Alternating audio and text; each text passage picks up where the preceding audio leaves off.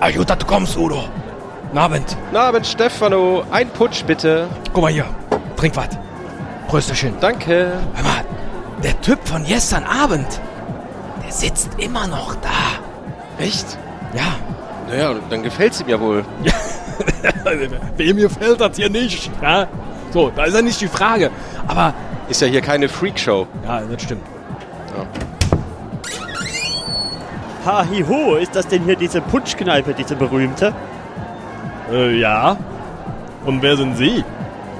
Ja, ich bin ja Erik, ich bin mit diesem Touristenteam hier, weil ja jetzt diese Dreharbeiten abgeschlossen sind. Und laut Broschüre ist das hier das, das berühmte Boblo, wo es den tollen Putsch gibt.